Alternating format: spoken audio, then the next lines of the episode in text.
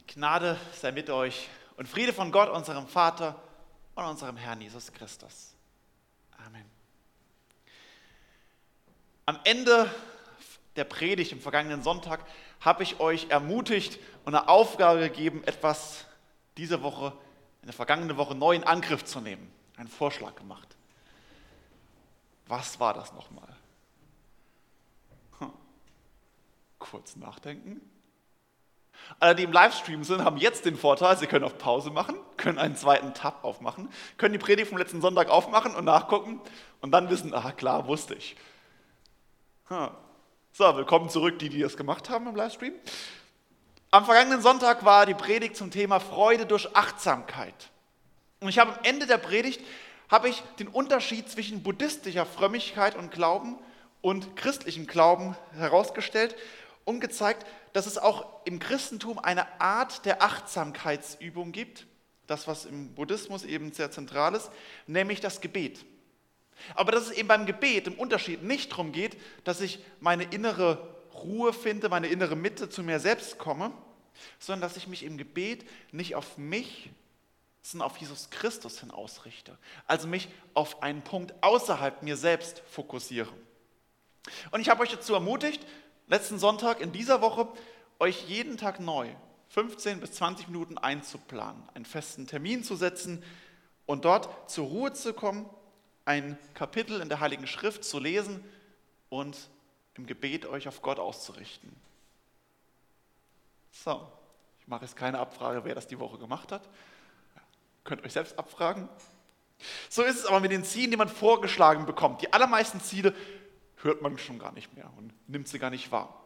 Vielleicht nimmt man sie wahr, aber ganz viele Ziele gehen dann aber auch ganz schnell wieder unter. Oder es ist so, wie vielleicht was man sich so an Silvester vornimmt, so die guten Vorsätze. Ich sollte mehr Sport machen. Bei dieser Aussage bleibt es dann auch. Und im nächsten Silvester stellt man fest, ja, das habe ich eigentlich Dinner for One, the same procedure as every year, mir wieder vorgenommen.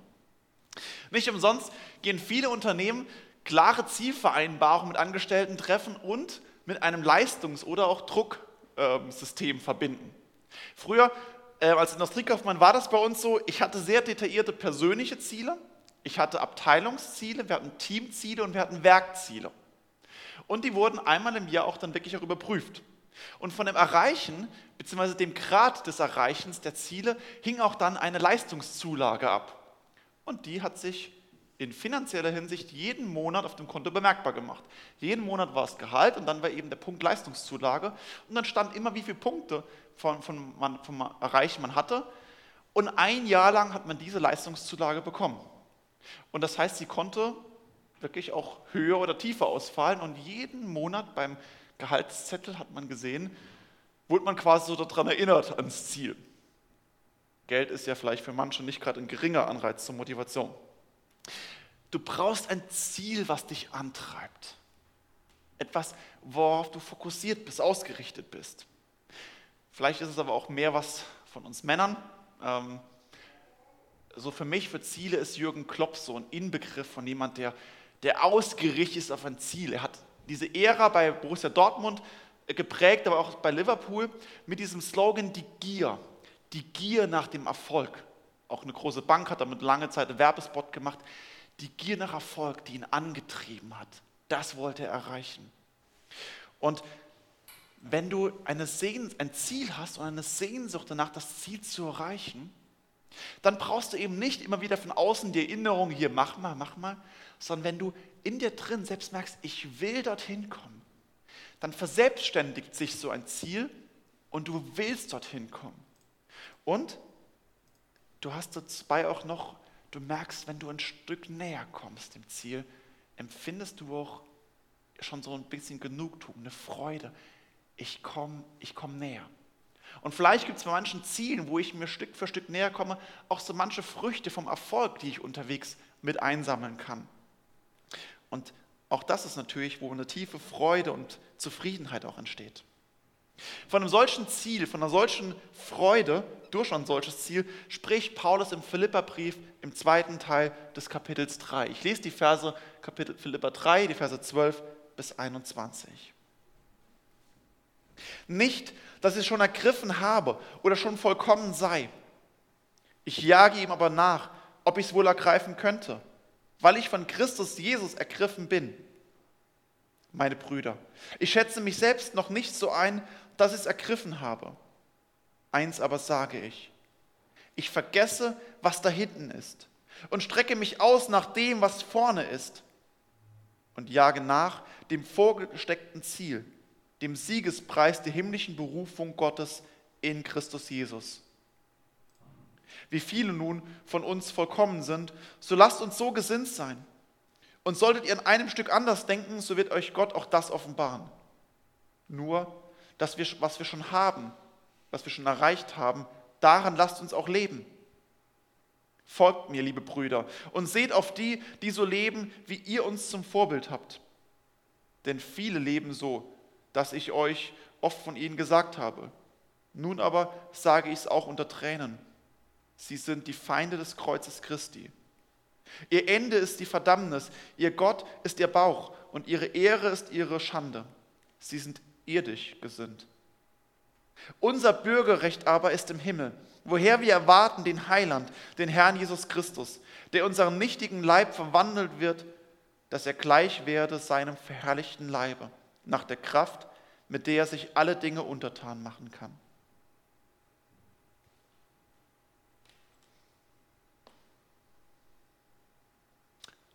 Paulus ist fokussiert. Er hat ein Ziel vor Augen, was ihn antreibt. Und das ist für ihn nicht ein unbestimmtes Ziel, sondern ein Ziel muss klar sein. Es muss ein qualitatives Ziel sein. Es muss ein smartes Ziel sein. Es muss spezifisch, messbar, es muss akzeptiert, realistisch und klar terminiert sein. Nur dann macht ein Ziel Sinn. Ein unbestimmtes Ziel macht keinen Sinn. Ich brauche ein klares, messbares, terminiertes Ziel. Zum Beispiel eben Jürgen Klopp in Liverpool. Bei seiner Ankunft sagte er, eine Meisterschaft innerhalb von vier Jahren. Das ist ein klares, realistisches, akzeptiertes und auch terminiertes Ziel. Oder eben, ich will bis Ostern drei Kilogramm abnehmen. Oder am AB-Sponsorenlauf am 19. Juni diesen Jahres möchte ich in dieser Stunde 10 Kilometer laufen. Das ist ein klar terminiertes Ziel. Oder eben auch zu sagen nach dem Gottesdienst, morgen früh, ab Montagmorgen, möchte ich beim Frühstück, bevor ich mein Brötchen oder mein Toastbrot schmiere, möchte ich zuerst die Losung lesen und ein Gebet sprechen. Ein klares, realistisches, terminiertes und hoffentlich von dir auch akzeptiertes Ziel das sind Ziele, worauf ich auch messbar bin, mich selbst auch messen kann. Und von solchen smarten Zielen spricht Paulus hier, wenn er schreibt, ich jage nach dem vorgesteckten Ziel, dem Siegespreis der himmlischen Berufung Gottes in Christus Jesus. Ich jage nach, dieses Nachjagen. Also Paulus sagt, ich bin auf der Jagd. Er hat, er hat einen festgesetzten Trainingsplan. Er weiß genau, was kommt und was als nächstes kommt. Er kennt schon die Schritte. Und es ist ein spezifisches Ziel, dem man nachjagt, was er erfüllen möchte.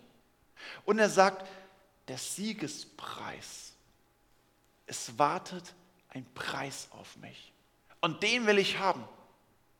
Nicht einfach irgendwas, ich will einen Pokal, ich will die Meisterschale, ich will diesen Erfolg, ich will, dass diese Zahl dort steht ich will, ich habe ein ganz konkretes Ziel. In einer ähnlichen Stelle im Korintherbrief, Kapitel 9, sagt Paulus das sehr ähnlich und dort vergleicht er diesen Siegespreis mit dem Lorbeerkranz. Diesen Lorbeerkranz, den in der Antike die Läufer, also Laufen ähm, war in der Antike der Sport schlechthin. Und der Sieger hat so einen Lorbeerkranz bekommen. Der Einzige, der einen, e, einen ständigen hatte, war, wie hier eben auf dem Bild, so der Cäsar, der hatte einen aus Gold also einen festen Lorbeerkranz, wo er, ähm, also wie hier auf dem Bild der goldene, der hatte einen festen. Aber so dieses, das war, das war sichtbar, der Läufer hat diesen Lorbeerkranz am Ende im Ziel bei der Siegerehrung bekommen und der wurde auch getragen und das war sichtbares Zeichen, der hat gewonnen. Und jeder, der diesen, dieser Person begegnet ist, hat gesehen, hier kommt ein Sieger, hier kommt ein echter Gewinner. Die Person hat das Ziel schon mal erreicht als erstes. Ein solcher Siegespreis gibt es auch für Christen. Paulus sagt, ich jage diesem Siegespreis nach. Und er spricht von der himmlischen Berufung. Einer himmlischen Berufung. Einer Berufung nach oben. Aber nicht so sehr räumlich, sondern eigentlich von oben, von Gott zu Gott. Ich bin berufen vom Himmel zum Himmel. Und das nicht einfach so, ja, ach, ja, von Gott halt irgendwie, sondern ich bin berufen, Teilhaber diesem Reich zu sein. Du bist berufen, Teilhaber dieses Bürgerreiches zu sein, Bürger des himmlischen Jerusalems, Bürger einer himmlischen Stadt, einer neuen Welt. Dort Teil davon zu sein. Und diesen Siegespreis gibt es eben nicht wie bei einem, äh, beim Sprint für den Ersten, der an diesem Ziel ankommt. Es ist nicht wie bei einem Zeugen Jehovas. Es gibt so eine, so eine Ziellinie bei ihnen, die ersten 144.000 sind drin und dann war es. Die anderen haben zwar auch noch einen Preis, aber der fällt deutlich kleiner aus. Es geht nicht so wie bei ihnen, sondern es ist ähnlich wie mit dieser Medaille. Ich habe ja schon vor ein paar Wochen mal berichtet von meinem, äh, von meinem Halbmarathon vor zwei Jahren in Freiburg. Und als ich die Ziellinie überschritten habe, äh, starten Mitarbeiter dort und haben dann mir diese Medaille um den Kopf gehängt. Und ich habe ja auch gesagt, Sven war 18 Sekunden schneller bei diesem Halbmarathon. Aber er hat die gleiche Medaille bekommen wie ich, denn es ist eine Finisher-Medaille. Du hast die Ziellinie erreicht und dann bekommst du diese Medaille umgehängt. Und es ist egal, dass Sven 18 Sekunden schneller ist, er die gleiche Medaille, obwohl ich nach ihm kam. Weil es geht darum, über die Ziellinie zu kommen. Es gibt einen Siegespreis der himmlischen Berufung, dem jeder umgehängt bekommt, wenn er mit Christus und von Christus berufen ist und dort an diesem Ziel ankommt. Es ist egal, ob es Paulus ist, ob es, ob es ein Augustinus ist, ob es ein Luther ist, ob es ein Spurgeon ist oder ein Billy Graham. Die haben zeitlich dir was voraus. Aber du kannst den gleichen Siegespreis wie die großen Männer und Frauen der Geschichte erreichen. Den gleichen Siegespreis wie die Apostel, wie Paulus, wie Petrus. Das, was auf sie wartet, ist der gleiche Siegespreis, der auf dich wartet, den Gott dir anbietet und dich hintreiben möchte. Im letzten Vers beschreibt Paulus diesen, diesen Preis noch genauer, denn er sagt, der unseren nichtigen Leib verwandelt wird, dass er gleich werden seinem Leibe nach der Kraft, mit der sich alle Dinge untertan machen kann. Also Paulus hat die Vergänglichkeit vor Augen unseres Leibes, die Schwachheit, die Nichtigkeit, das, was in unserem Leib, in unserem Körper, in unserem Körper, was wir vor Augen haben. Das ist eine gute Botschaft für dich, wenn du mit deinem Körper unzufrieden bist. Wenn du darunter leidest, vielleicht unter deinem Aussehen, vielleicht unter deiner Kraft, deinem Leistungsvermögen, wenn du vielleicht darunter leidest, die Anfälligkeit für Krankheit oder wenn du denkst, in meinem Körper sind einfach, es läuft vieles schief oder ich werde älter und es geht nicht mehr wie früher. Paulus hat genau diese Dinge vor Augen und sagt, ja, das ist unser nichtiger Leib. Und gerade hier ist das Evangelium, du wirst und du brauchst nicht ewig in diesem Leib verbringen. Was Gott dir anbietet, ist eine Verwandlung. Und das ist nicht wie eine Art Schönheits-OP nach dem Motto, okay, du kommst alle paar Jahre mal und die Haut wird gestrafft, das Fett wird abgesaugt und was auch immer, sondern Gott sagt, ich mache eine völlige Neuschöpfung aus dir einen neuen Leib, eine Verwandlung. Und sie wartet bei der Auferstehung der Toten. Dann, wenn wir diesen Leib abgelegt haben, werden wir einen neuen Leib bekommen. Und Paulus beschreibt ihn als einen verherrlichten Leib. Und das Stichwort hier ist ihm gleich. Wir werden ihm gleich, Jesus Christus gleich bei der Auferstehung. Wir leben jetzt in der Passionszeit, wir leben jetzt auf Ostern zu. Und jetzt am vergangenen Mittwoch hat die Fastenzeit, die Leidenzeit Christi begonnen. Aber das ist nicht nur eine Phase im Jahr, sondern eigentlich unser ganzes Leben ist eigentlich diese Fastenzeit. Wir leben jetzt in der Zeit des Leidens, wo unser Körper äußerlich zerfällt. Aber der Blickrichtung ist ein Ostern, ein ewiges Osterfest bei der Auferstehung, wo wir ihm gleich werden.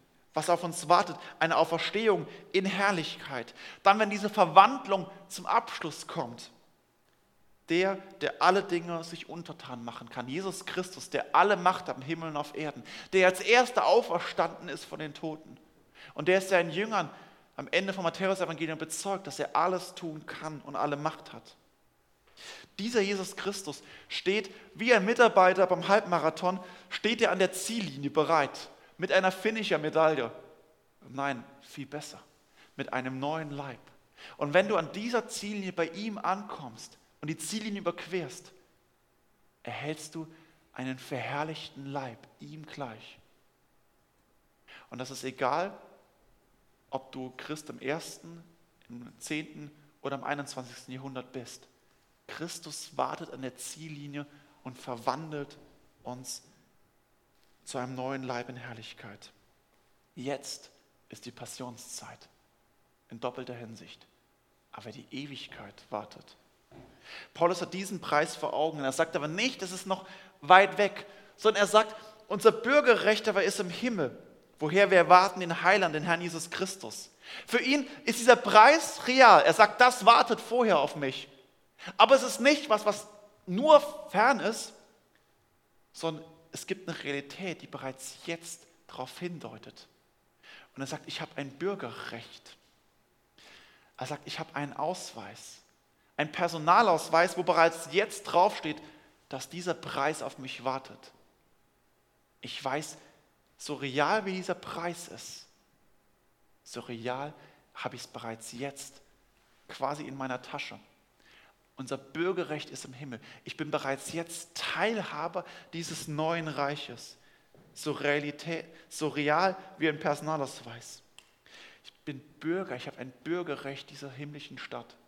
Nicht erst später, sondern sagt, ich bin bereits jetzt durch Jesus Christus Bürger dieses dieses Reiches, auch wenn die Zukunft noch nicht, auch sich das erst sichtbar werden wird, so ist es bereits jetzt völlig real. Und sagt, aber auch wenn das auf mich wartet und er weiß, ich habe eine tiefe Heilsgewissheit, so kommt es doch dran, dass er sagt, es ist nicht meine Leistung. Es ist nicht meine Leistung, dass ich dort ankomme, sondern es ist die Leistung von Jesus Christus. Paulus schreibt, ich jage ihm aber nach, ob ich es ergreifen könnte, weil ich von Jesus ergriffen bin. Und das knüpft nochmal an dem an, was wir am ersten Hälfte von dem Kapitel letzte Woche hatten, dass Paulus genau da den Unterschied sieht zwischen der Leistung, zwischen der Werkgerechtigkeit und dem Glauben an Jesus Christus. Dass es eben nicht darum geht, wie kann ich mir das Heil irgendwie erarbeiten. Er sagt, ich jage ihm nach, ob ich es ergreifen könnte. Aber das Entscheidende ist, nur wenn ich ergriffen bin. Du kannst dein Leben gewinnen, aber nicht indem du dich anstrengst, indem du dich abrackerst und versuchst. Nicht ich bin es, sagt Paulus, sondern weil ich ergriffen bin von Jesus Christus durch seine Berufung. Und es sagt auch dann nochmal, nicht, dass ich schon ergriffen, nicht, dass ich schon ergriffen habe, oder schon vollkommen sei. Auch hier gesteht sich Paulus ein und sagt, ich bin noch unterwegs, ich bin noch nicht vollkommen. Er weiß, wie schnell es im Glauben in eine Leistungs- und Werkgerechtigkeit kommen kann. Wie schnell es da wieder Regeln gibt, wenn ich das und das und das und das einhalte, dann, dann habe ich wirklich diesen, dieses Bürgerrecht oder dann kriege ich wirklich diesen, diesen Preis. Ganz schnell führen wir wieder Regeln, Gesetze, Dinge ein, die diesen Druck aufbauen. Und Paulus sagt, nein, ich bin noch nicht vollkommen. Es geht um die Beziehung zu Jesus Christus, die Beziehung zum lebendigen Herrn und Gott. Es ist seine Leistung. Und wo uns das Entscheidende ist, ob ich eine Beziehung in dem Kontakt mit diesem Herrn stehe. Ob er mir einfach dieses Bürgerrecht überträgt, so wie wir kein Bürgerrecht durch unsere Leistung bekommen haben, sondern durch die Geburt übertragen bekommen haben. So werden wir durch eine Neugeburt, eine Wiedergeburt, durch die Vergebung Jesu Christi zu Kindern Gottes und bekommen dieses Bürgerrecht. Und Paulus sagt doch hier, ich, äh, äh, sagt, ich schätze mich selbst noch nicht so ein, dass ich es ergriffen habe. Er sagt, ich bin noch nicht fertig. Ich bin noch nicht am Ende. Deswegen, auch wenn du vielleicht festgestellt hast, ich habe es vielleicht gar nicht gehört mit der stillen Zeit oder am letzten Woche, vielleicht habe ich mir es am Sonntag auch vorgenommen, aber die Woche wirklich in der Bibel gelesen, wirklich gebetet, wirklich zur Ruhe kommen, auf Gott ausgerichtet, das habe ich nicht geschafft. Und ich bin mal wieder gescheitert. In gewisser Weise ist genau das hier auch was Paulus sagt, wir sind noch nicht vollkommen. Wir werden immer wieder scheitern. Das Entscheidende aber ist die Blickrichtung. Ich vergesse, was da hinten ist und strecke mich aus nach dem, was da vorne ist.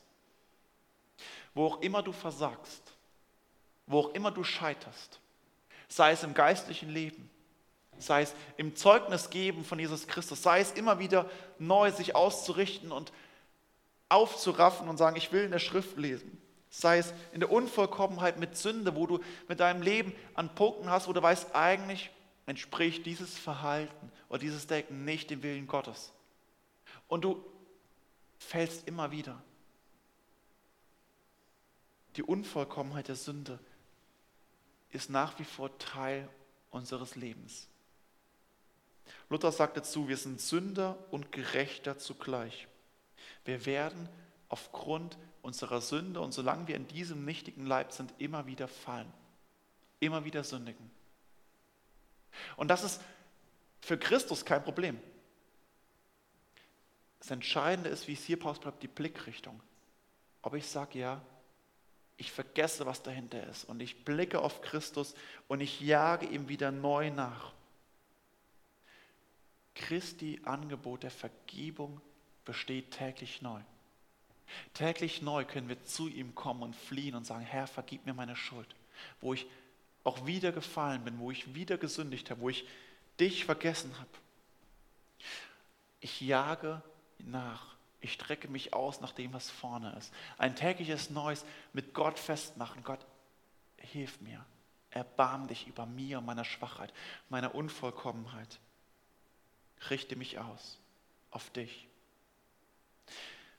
Richte mich aus auf den Siegeskranz.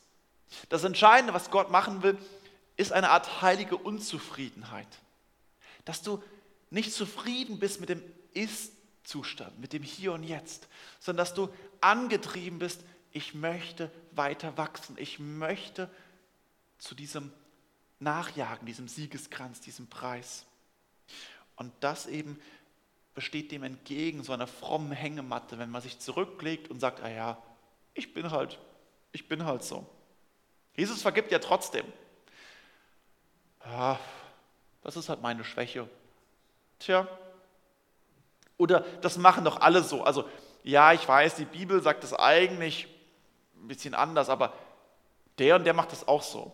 Und wenn das der so macht, ja, pff, ja und wenn es alle so machen, bin halt unvollkommen. Ja, Sünde und Unvollkommenheit ist real, aber es darf nie zur Ausrede werden, sondern es geht um ein beharrliches, ein stetiges Streben. Paulus rief die Gemeinde und uns in Philippi und auch uns dazu auf. Und dann sagt, wie viele nun von uns unvollkommen sind, die lasst uns so gesinnt sein. Da meinte, dass niemand aus der Gemeinde nachlassen soll, dem nachzujagen, dieses beharrliche Streben. Etwas, also ich weiß, beharrlich ist ein altes Wort, aber dieses Festhalten, ich bleibe beharrlich daran, immer weiter jage ich nach. Paulus ruft die Gemeinde auf und sagt, sei doch beharrlich, immer wieder neu ausgerichtet zu sein, jagt diesem Preis nach. Denn er sagt, es sind viele, die abgefallen sind. Denn viele leben, dass ich es oft von ihnen gesagt habe, nun aber sage ich es unter Tränen. Sie sind Feinde des Kreuzes. Ihr Ende ist die Verdammnis. Ihr Gott ist der Bauch und ihre Ehre ist ihre Schande. Sie sind irdisch gesinnt. Für Paulus ist es eine tiefe Traurigkeit und er weint bittere Tränen. Er sagt, es gibt Menschen aus der Gemeinde, die bei der Gemeinde waren und sind, die nicht beharrlich diesem Ziel nachgejagt sind. Und diese Beschreibung, sie sind irdisch gesinnt. Das ist für Paulus eine erschreckende Feststellung. Leute, die aus der Gemeinde sind. Paulus meint, dass sie eben nicht dem Siegespreis nachgejagt sind, sondern sie haben nicht alles für Gottes Reich investiert, sondern sie waren zufrieden mit ein bisschen Glauben.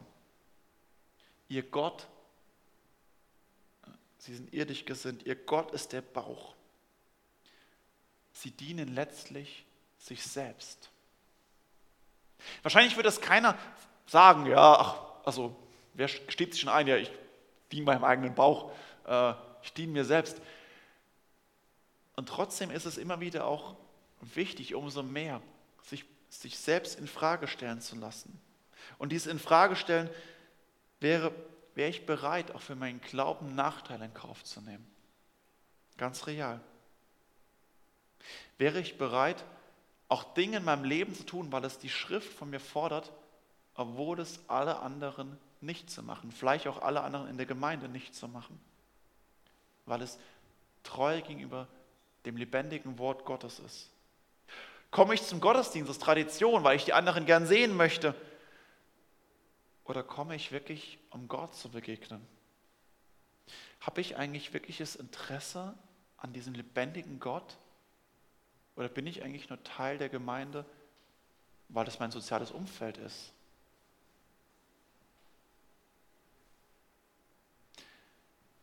Sowas kann sehr schmerzhaft werden.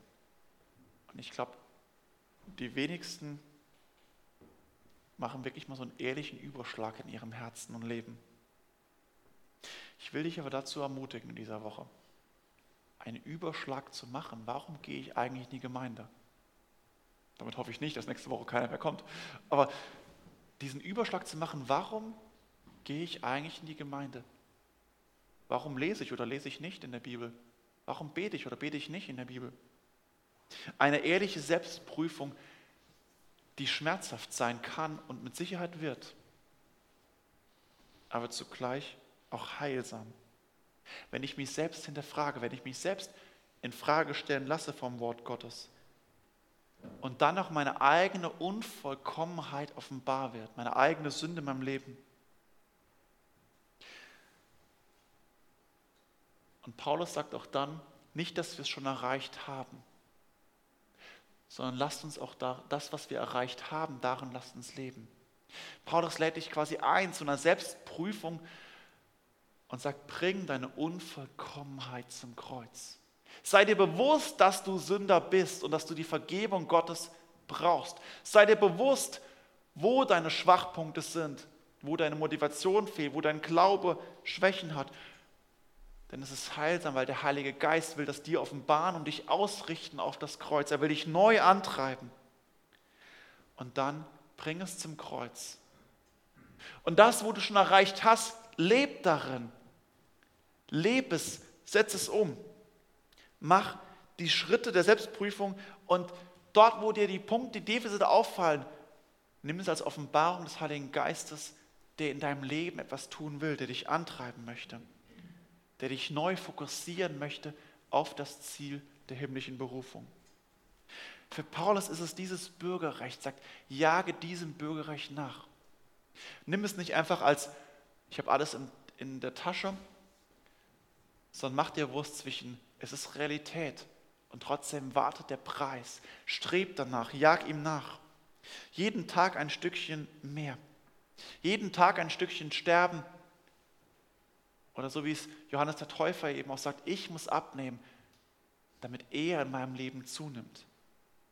Christus nachzufolgen, zu imitieren. Und ich will heute, deswegen noch Personalausweis, ich will heute schon so leben, wie das, was Realität auf mich wartet. Wenn heute hier eben nicht Bundesrepublik Deutschland steht, sondern eben Bürger des himmlischen Jerusalems, will ich bereits heute schon so leben, wie Gott mich sieht und wie es dieser zukünftigen Herrlichkeit entspricht. Und das ist Teil dieser Verwandlung, dieses Prozesses, immer ähnlicher zu werden Christus, der hier immer unvollkommen sein wird, aber immer mehr uns ausrichtet auf den Siegespreis, wo auf uns wartet, wenn Christus an der Ziellinie steht. Welchem Ziel jagst du nach? Fokussiert zu sein auf Gott. Und so hart es ist, Paulus stellt zwei Möglichkeiten vor Augen.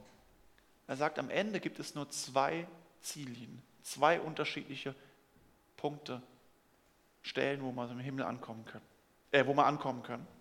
Er sagt, das eine ist die Verdammnis für diejenigen, die ihren, ihren irdisch gesinnt sind, die ihrem Bauch dienen, ihrer eigenen Ehre. Und er sagt, das andere Ziel ist das Bürgerrecht im Himmel, der ewigen Gemeinschaft mit und bei Gott. Dort, wo die Unvollkommenheit weichen muss, der zukünftigen Herrlichkeit. Paulus sagt, es gibt am Ende nur diese beiden Ziele. Auf eins laufen wir zu. Und Paulus sagt, mach keine halben Sachen. Verschwende nicht dein Leben. Verschwende nicht die Trainingszeit, indem du bummelst, sondern sei ausgerichtet, fokussiert, jage nach. Aber wo du merkst, dort falle ich, komm zu Christus und bitte ihm um Vergebung. Für ihn ist deine Unvollkommenheit kein Problem. Aber er will dich ausrichten. Weil dieses Ausrichten ist Grundlage für eine tiefe Gemeinschaft und zugleich ewige Freude, die hier bereits Früchte hat. Jage nach dem himmlischen Siegespreis der lebendigen, alles überdauernden Berufung mit Jesus Christus, dem Herrn und Erlöser. Amen.